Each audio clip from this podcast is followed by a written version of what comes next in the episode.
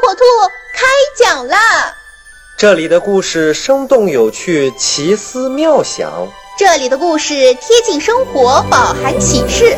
火火兔故事城堡即将开启。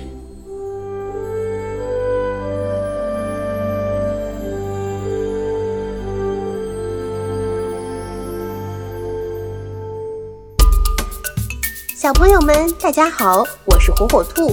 今天啊，火火兔要给小朋友们讲的故事名叫《等等我》。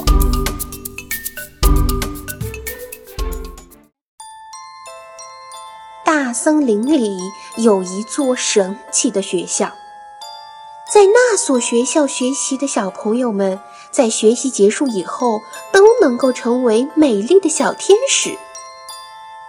在学校学习的每一个小朋友都渴望成为小天使。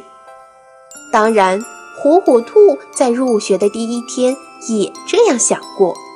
上课铃响了，趴在地上看蚂蚁勇斗大青虫的火火兔着急地叫了起来：“等等我，等等我，我还没有上厕所呢！”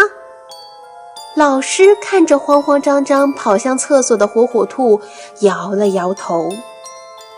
小朋友们吃完了早餐，陆陆续续地走出餐厅，到院子里玩游戏。东张西望不好好吃饭的火火兔又着急地起来：“等等我，等等我，我还没吃完饭呢！”餐厅里正在收拾碗筷的河马阿姨看着火火兔大口大口吃饭的样子，笑着摇了摇头。美术课上。小伙伴们在专心致志地画着未来的学校。火火兔一边画，一边玩着旋转卡片。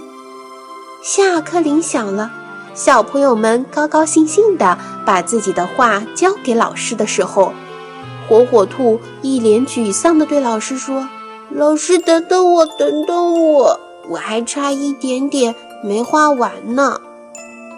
等等我。”等等我，在学校里，只要听到“等等我”三个字，老师和同学都会不约而同地想到火火兔。学习结束的那天，小朋友们排起长长的队伍，依次走过那个天使长老看守的神秘紫藤长廊后，身上都长出了一对洁白的翅膀，变成了美丽的小天使。等等我，等等我！紫藤长廊入口大门缓缓关闭的那一刻，在操场玩耍的火火兔才急急忙忙地向紫藤长廊跑来。唉，太可惜了！天使长老叹了口气。紫藤长廊已关闭，现在。谁也打不开了。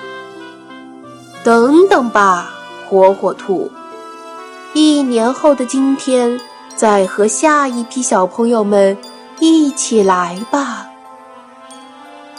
火火兔望着小朋友们的天使翅膀，难过的流下了眼泪。